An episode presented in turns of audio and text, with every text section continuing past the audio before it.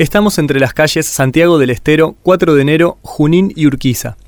Durante mucho tiempo a esta plaza se la conoció con la denominación de Plaza del Cementerio, porque se tenía una equivocada idea de que en ese lugar existió un campo santo. La manzana fue adquirida a principios del siglo XX durante el gobierno del doctor Ignacio Crespo y la intendencia del doctor Edmundo Rosas. Desde 1889, los vecinos empezaron a denominarla como Plaza Constituyentes, en homenaje al Congreso realizado en nuestra ciudad y que redactó la Constitución de 1853. Y precisamente ese fue el nombre que se respetó al empezar a delinearla formalmente en 1911. En esta plaza puede leerse el preámbulo de la Constitución.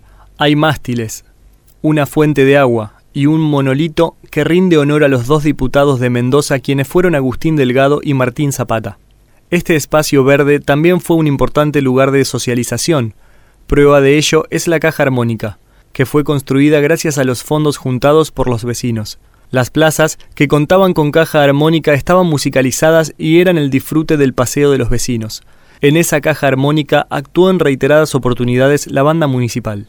Desde la década del 20 se le hicieron varias reformas y recién en 1924 se quitó el alambrado perimetral, convirtiéndola en un paseo frecuentado.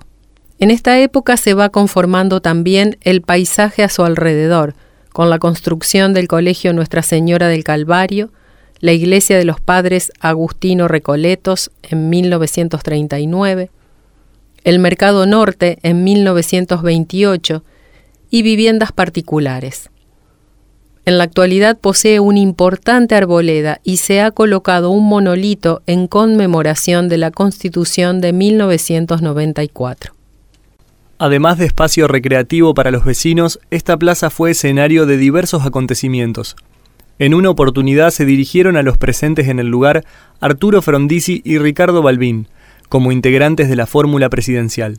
También se realizaron aquí actos partidarios y actos estudiantiles como los que se llevaron a cabo durante el debate por la educación laica o libre. Estos hechos hacen que este espacio urbano mantenga relaciones con la Constitución tangibles e intangibles, por un lado las placas y los monolitos, por el otro los actos de la sociedad civil que concretan las formas de gobierno, representativa, republicana y federal sancionadas en nuestra Constitución Nacional. Cuando termines de disfrutar la plaza, te invitamos a que vayas por calle Santiago del Estero hasta calle 9 de Julio y dobles hacia el norte hasta llegar al Boulevard Pellegrini. Cruzando la calle encontrarás el rectorado de la Universidad Nacional del Litoral.